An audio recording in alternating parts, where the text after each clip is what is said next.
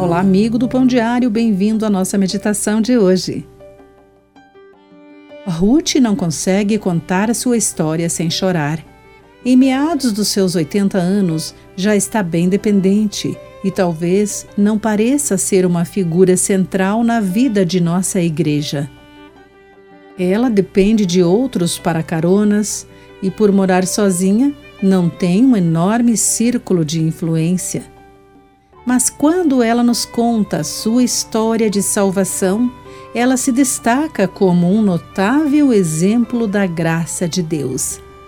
Quando estava na casa dos 30 anos, certa noite, uma amiga a convidou para ir a uma reunião. Ruth não sabia que ouviria um pregador. Não teria ido se eu soubesse, diz ela, pois já tinha religião e não estava lhe fazendo nenhum bem.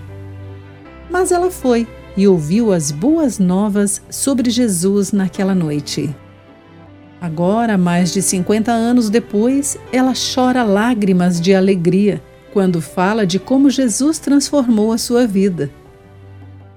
Naquela noite, ela se tornou uma filha de Deus. Sua história jamais envelhece. Não importa se a nossa história é semelhante à dela ou não, o que importa é que tomemos o simples passo de colocar nossa fé em Jesus e sua morte e ressurreição.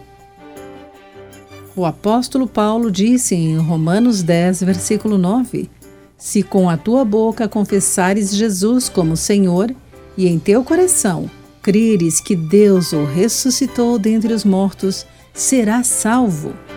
Isso foi o que ela fez. Você também pode fazer o mesmo. Jesus redime, transforma e nos concede nova vida.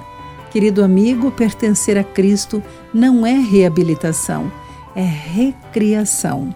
Pense sobre isso. Aqui foi Clarice Fogaça com a meditação Pão Diário do Dia. Deus o abençoe.